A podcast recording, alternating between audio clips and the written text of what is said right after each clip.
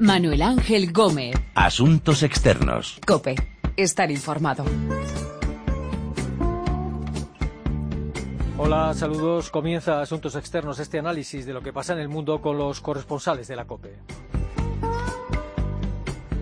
Vamos a mirar hacia México, donde los maestros están en pie de guerra contra la reforma educativa del gobierno de Peña Nieto. La intención es que los profesores se sometan a evaluaciones cada cierto tiempo, entre otras cosas. Echaremos un vistazo a lo que está pasando en Irak y en Siria. El ejército iraquí ha recuperado ya el control de buena parte de la ciudad de Fallujah en manos de los yihadistas de Daesh. En Siria hay una ofensiva desde varios frentes en dirección a Raqqa, también contra Daesh y hablaremos de cómo parece que se está preparando el terreno para ir levantando las sanciones económicas de la Unión Europea a Rusia, aunque de momento se han prorrogado por seis meses. De todas estas historias vamos a hablar con nuestros corresponsales y colaboradores en México, Oriente Próximo y Moscú. Y primero nos vamos a México. Que no se diga que la, fuerza pública solo fue con gases. Hoy ya son armas de fuego y lo que nosotros lo que nosotros pedimos es que el pueblo de Oaxaca eh, eh, esté seguro que la Coordinadora Nacional de los Trabajadores de la Educación no vamos a dar un pie atrás, vamos a resistir hasta el último segundo. Los maestros se han echado a la calle en México, están en contra de la reforma del sistema educativo del presidente Peña Nieto y dicen que no tienen intención de rendirse. México, María Berza, saludos. Hola, muy buenas. Hola. Eh, ¿Qué es lo que no les gusta a los maestros mexicanos de esta reforma educativa de Peña Nieto? Mira, pues eh, lo primero aclarar qué es la reforma, ¿no? Lo que hace es devolver al gobierno federal las riendas de la política educativa, que antes estaba dominada por los sindicatos y por los estados. Establece, como decías, eh, una especie de sistema de oposiciones para acceder al magisterio, porque hasta ahora los estudiantes, que se llaman normalistas, tenían garantizado el trabajo al finalizar sus estudios y también crea un sistema de evaluación para promocionarse o para mantener el empleo. ¿Qué pasa? Los más críticos, que son los de la Coordinadora Estatal de Trabajadores de la Educación y que están precisamente en los estados más pobres, primero no se creen este sistema de evaluación y de promociones porque creen que puede estar corrupto si lo controla el gobierno del PRI. Además, eh, temen perder su trabajo y reclaman que las evaluaciones tengan en cuenta las peculiaridades de cada región, porque no es lo mismo un maestro en Ciudad de México que en una comunidad indígena de la Sierra. Entonces, lo que creen es que eh, esta reforma va a conllevar suprimir plazas de maestros precisamente en las zonas más pobres, en las más aisladas, donde dar educación pues es generar también ciudadanos que van a, reivindicar unos derechos que ahora no tienen. O sea, recordemos que esto, aparte de la educación, es básicamente una reforma laboral y también es una cuestión de pobreza, de violencia y de exclusión que se mezcla con este grupo de gente que están protestando y donde el maestro es su líder. Por eso las comunidades más pobres pues están apoyando. Mm. Eh, lo que desde luego da la impresión es de que algún tipo de reforma educativa sí que sí que eso era necesaria, ¿no? Porque en buena parte me parece que son los sindicatos los que controlan el reparto de plazas, los ascensos, las evaluaciones de los maestros. Incluso he leído que hay personas que reciben el sueldo de maestro, pero son en realidad alcaldes o diputados o gobernadores. Bueno, hay que recordar que hasta recibía el sueldo de maestro el que era el líder del cártel de la familia, eh, la tuta, eh, del que hemos hablado eh, en otras ocasiones. O sea que fijaros cómo estaba y cómo está el sistema de la educación. Además, los resultados de México en el examen PISA, por ejemplo, son terribles. Que hay que corregir la educación es un hecho. que la corrupción ha envenenado todo el sistema también es un hecho. Eh, recordemos que el sindicato era una especie de sindicato vertical y durante décadas lo que dio fue las plazas a dedo, puestos que incluso se heredaban. Pero el problema es tratar toda la enseñanza de México eh, con el mismo rasero, porque no tiene nada que ver los estados del norte con los estados del sur. Y como decía, la reforma de Enrique Peña Nieto es más laboral que educativa. Entonces, está claro que hay que mejorar la formación de los docentes, pero de nuevo, los docentes que van al campo son los que vuelven al campo. Si no se invierte en ellos, eh, estamos dentro de un círculo vicioso y el sistema de enseñanza rural, que muchas veces es indígena y que además es bilingüe, porque recordemos que hay varias lenguas indígenas que están vivas y que por ley deben respetarse y alentarse, pues es caro y es poco rentable para, para generalmente todos los gobiernos de turno. Además, son zonas donde el narco prolifera y al narco también le interesa pues tener gente cuanto más inculta mejor y cuanto menos movilizada mejor. Mm. Eh, ¿Qué condiciones laborales tienen los maestros en México y cuáles son las condiciones en las aulas? Mira, pues las condiciones son diversas. En general, el salario no es malo. Mm, vienen a ser como media unos 15.000 pesos al mes, que son unos 800 euros, que en México es un sueldo muy decente, y tienen una seguridad laboral impensable en otros gremios. Y además con horarios muy buenos, sobre todo para las mujeres, que lo pueden compaginar pues con su vida familiar. ¿no? Entonces, indudablemente, como digo, este es eh, uno de los grandes kits de la cuestión. No quieren perder estas condiciones, eh, pero de nuevo las diferencias. Los profesores de primarias indígenas, por ejemplo, cobran muchos menos y, muchas veces eh, las escuelas en las comunidades, bueno, pues son mm, con unas escaseces increíbles. No, ni siquiera es muchas veces una casa de ladrillo o de, o de cemento. Y luego hay muchísimas incongruencias. Por ejemplo, para presumir lo bien que vale la, educación, eh, últimamente pues han repartido en muchas em, escuelas tablets, tablets porque decían que los niños se tienen que que mm, estar en contacto con las nuevas tecnologías, cosa que es cierto, pero es que hay escuelas donde ni siquiera hay agua potable, que sería una prioridad mucho mayor, pero claro, eso no vende. Mm. Eh, coincidiendo con, estas protestas, en las últimas semanas han sido detenidos eh, varios líderes sindicales. ¿De qué se les acusa? Bueno, de hecho, estas detenciones también es lo que ha, mm, eh, bueno, ha echado más leña al fuego a unas protestas que, recordemos, llevan dos años, pero han sido pues periódicas. ¿no? Eh, a, los principales líderes se les acusa de desviar fondos mediante una trama que funcionó como del año 2013 al 2015, que es cuando el sindicato controlaba las nóminas de los maestros en Oaxaca.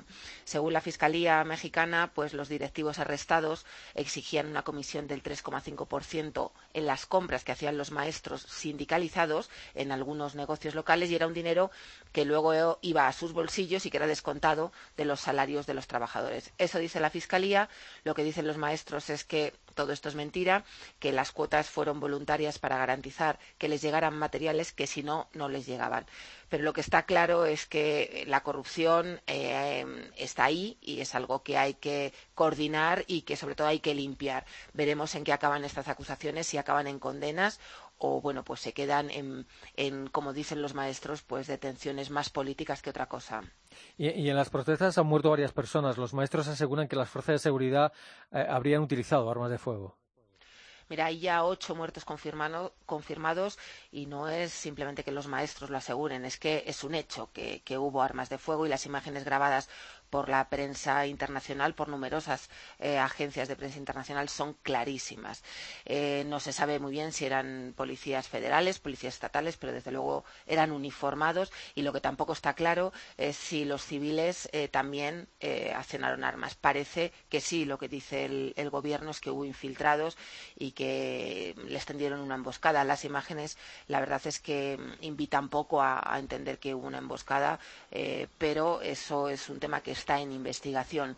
Y de hecho, pues el propio gobierno federal ha acabado reconociendo que sí es verdad que, que llevaban armas, aunque en un principio dijeron que no. Mm, dijeron eso, que precisamente tuvieron que mandar un equipo con armas por esta supuesta emboscada de radicales a las fuerzas de seguridad.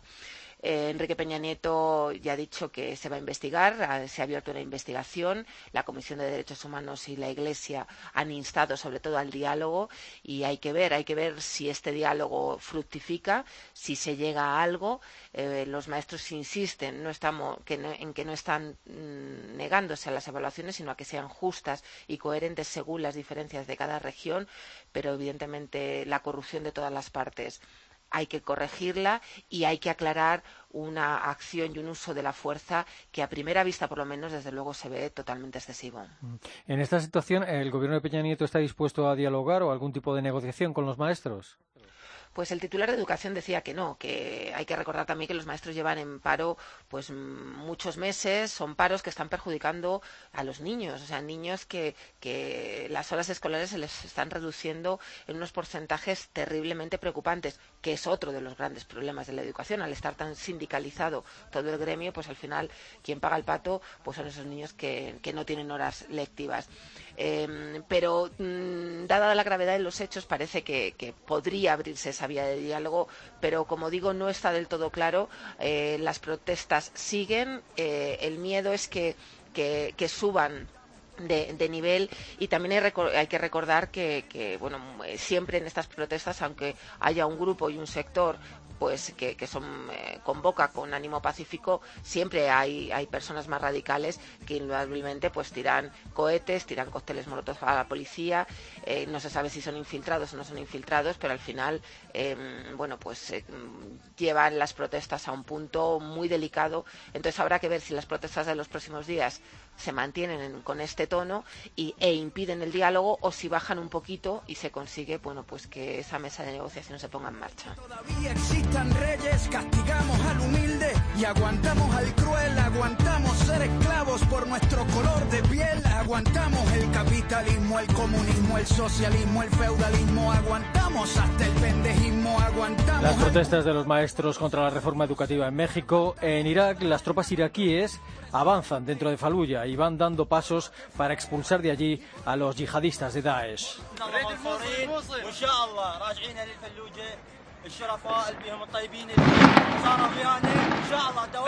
Queremos llegar a Mosul, si Allah quiere liberaremos Faluya y acabaremos definitivamente con Daesh.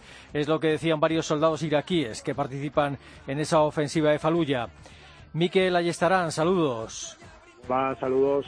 Hola, eh, ¿cómo de avanzada está la toma de Faluya por las tropas iraquíes? ¿Con qué apoyos cuenta el ejército iraquí en esta ofensiva y qué se están encontrando?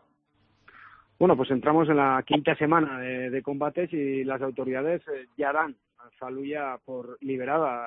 Las fuerzas especiales, eh, hay que decir que ya tomaron el ayuntamiento durante el fin de semana y ahora lo que están haciendo poco a poco es avanzar hacia el norte, eh, avanzan muy poco a poco debido a la presencia de francotiradores y de artefactos explosivos, pero cada día lo que, lo que nos están repitiendo desde los mandos iraquíes es que no encuentran una fuerte resistencia y, como ya te he dicho, oficialmente ellos ya lo dan por liberado. Simplemente son estas, eh, estos pequeños focos de resistencia los que están intentando erradicar. El ejército cuenta con el apoyo de las milicias chiíes, que en estos momentos serían las encargadas de rodear Faluya para evitar la huida de los, eh, de los milicianos que puedan crear del Estado Islámico y también, por supuesto, con la cobertura aérea de Estados Unidos, ¿no? que cada día golpea los objetivos que le señalan desde tierra. Eh, los civiles han podido escapar de los combates. Se ha publicado que, los yihadistas les habrían estado utilizando como escudos humanos. Bueno, eh, la, presencia de, decenas de miles de civiles ha sido uno de los motivos eh, por los que esta ofensiva está siendo tan lenta, ¿no? se manejan distintas cifras, desde 50.000 a 90.000, según las fuentes, y Naciones Unidas lo que está diciendo es que al menos 30.000 han podido salir ya de la zona de combate. Eh, lo que extraña, desde luego, es que antes de lanzar esta operación las autoridades de Bagdad ya sabían que había un número tan importante de civiles, pero parece que entonces no les importó. Y por otro lado, como dices, sí, el Estado Islámico parece que les ha utilizado como escudos humanos y también habría reclutado a los más jóvenes para combatir en sus filas. Eh, de todas formas, tampoco hay que olvidar que, que es el mayor bastión, fue el mayor bastión ya de, de Al Qaeda durante la invasión de Estados Unidos y hoy en día es también el, el bastión más grande, donde tiene gente más fiel el, califato dentro de Irak. ¿Realmente chiíes y suníes están siendo capaces de unir fuerzas en Irak para luchar contra los yihadistas de Daesh? Yo creo que no. Es una opinión personal, pero a mí me parece que no. Y, de hecho, en esta operación de Fallujah se está viendo que, que la descoordinación y la falta de, confianza pues es casi casi absoluta no eh, pese al esfuerzo express por parte de, la comunidad internacional para reconstruir unas fuerzas armadas eh, parece que son las fuerzas especiales las que están funcionando y en el último año el avance de verdad contra contra el grupo yihadista Estado Islámico la auténtica línea del frente la están formando las milicias chiíes entrenadas y armadas por Irán y el otro gran pilar en la lucha contra el yihadismo son los kurdos eh, pero el ejército hasta ahora desde luego está muy lejos de poder liderar esta batalla. Eh, si finalmente ocurre, como parece, o se confirma, ¿qué supondría la caída de Faluya en manos del ejército iraquí? ¿Qué supone para la estrategia de Daesh? Pues eh, es una es una derrota doble, ¿no? Diría yo, por un lado simbólica y, por otro lado también eh, muy muy estratégica. simbólica porque pues porque se trata de una ciudad que ha estado eh, en poder del Estado Islámico desde enero de 2014, incluso antes eh, de que proclamaran el, califato. Y hay que recordar que Fallujah fue el primer punto de Irak en levantarse contra la política sectaria del gobierno del que era entonces primer ministro, Nuri al-Maliki.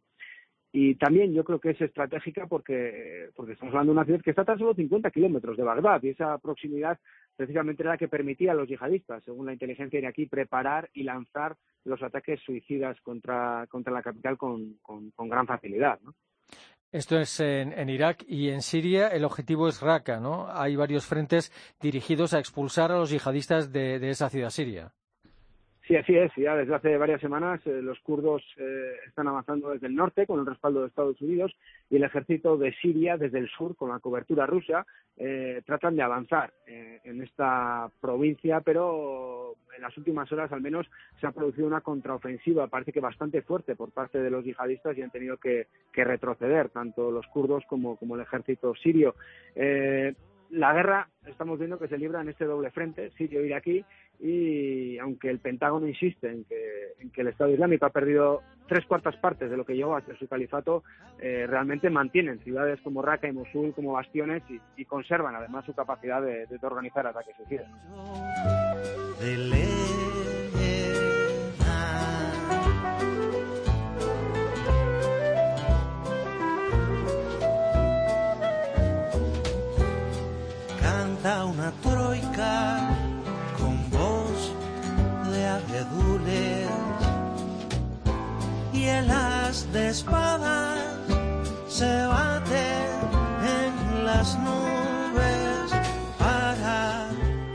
Avanzan las ofensivas contra Daesh en Irak y en Siria y aquí en Europa empieza a percibirse cierto interés de hacer las paces con Rusia después de la anexión de la península de Crimea. I always work to build bridges and for, for dialogue. I believe that the peace and prosperity of humankind lie in openness and exchange. El presidente de la Comisión Europea, Jean-Claude Juncker, ha mostrado hace unos días en San Petersburgo su voluntad de tender puentes, aunque de momento se han prorrogado las sanciones europeas a Rusia. Moscú, Ricardo Marquina, saludos. Hola, muy buenas. Hola, eh, antes que nada, eh, ¿cuánto daño están causando las sanciones económicas a Rusia y a qué sectores ha perjudicado más? Bueno, lo primero que hay que matizar es que las sanciones impuestas por la Unión Europea a Rusia son contra grandes empresas y personas físicas que están relacionadas de un u otro modo con la anexión de Crimea y la guerra posterior en el este de Ucrania, en, Donbass. la prohibición de importar producción europea es una contrasanción impuesta por Moscú para dañar a la Unión Europea, pero que irónicamente, incluso cínicamente podríamos decir, está dañando sobre todo al mercado ruso. Hay que tener presente que Rusia no produce mucho más que gas y petróleo, que ha sido así durante tiempos de la Unión Soviética, allí casi todo es importado, por lo que todas las empresas que trabajaban hasta el momento de las sanciones con la Unión Europea se han visto negativamente afectadas por esta prohibición de trabajar con la UE. Ojo, pero sobre todo la recesión que ahora está azotando con mucha virulencia a Rusia, eh, en esta recesión pesa mucho más dos cosas. Uno, el precio bajo del petróleo y segundo, y sobre todo la caída del rublo. Factores ajenos a la guerra de sanciones y contrasanciones. Eh, ¿Qué ha hecho Rusia para esquivar esas sanciones o para minimizar el daño causado por ellas? Moscú ha puesto en marcha eh, ha puesto en marcha dos ejes. El primero es que ha sido el de acceso rápido, es buscar nuevos proveedores, sobre todo en Asia, con China a la cabeza como no, y América Latina con los países del ALBA, con los que tiene muy buena relación. Y el segundo, incentivar la producción propia, algo que nos había hecho en 25 años desde el final de la Unión Soviética y cuyos resultados todavía no son visibles en los mercados. ¿Y el, ciudadano ruso de a pie cómo lo está notando? Si lo está notando estas sanciones. Sobre todo lo está notando en la cesta de la compra. Ha habido una subida de precios, ya que los productos importados, como, como ya he dicho, son ahora de países de Latinoamérica y de Asia, y esto hace que sean más caros. Y la escasez de productos lácteos y carnes ha hecho que los precios suban, incluso de los productos de, producción propia hechos en Rusia. Ojo, no faltan productos, hay de todo. Lo que pasa que son más caros porque hay menos oferta. En el sector turístico, el, sector turístico también lo está pasando muy mal. es un muy mal momento para ellos porque el precio del rublo eh, ha caído, es muy débil frente a euro y dólar, por lo que la clase media rusa ya no puede permitirse las visitas a Europa que hacía hace unos años, cuando todos recordamos las playas españolas llenas de turistas rusos. Eh, Juncker estuvo en San Petersburgo hace unos días, se reunió con el presidente Vladimir Putin. La impresión es que se está preparando el terreno para que se levanten las sanciones de la Unión Europea a Rusia en un plazo no muy largo, ¿no? Bueno, nadie desea estas sanciones. Eh, si olvidamos, claro, a los países bálticos y Polonia, que siempre han tenido una actitud muy revanchista con Moscú, pero el grueso de, la Unión Europea y sobre todo su tejido empresarial han vivido estas sanciones como un drama añadido a la crisis global que hemos sufrido todos estos últimos años. Así que sí que podemos decir que al menos parece que hay una intención de intentar encontrar una salida a este lío en el que nos metió Rusia después de anexionarse Crimea la, la relación entre Rusia y Crimea, ¿cómo está avanzando? ¿Qué tipo de relación tienen? ¿Cómo ayuda Moscú a Crimea? Pues Crimea está ya muy integrada en Rusia, es una, provincia más. Eh, de todos modos, era, algo muy sencillo, pues la mayoría de su población era de origen ruso antes de la anexión y en términos generales deseaban que aquello sucediese. Rusia está ahora gastando inmensas cantidades de dinero en un puente que va a unir eh, la península de Crimea con el territorio ruso y facilitar así las comunicaciones y las infraestructuras muy mermadas por el cierre de la frontera al norte con Ucrania.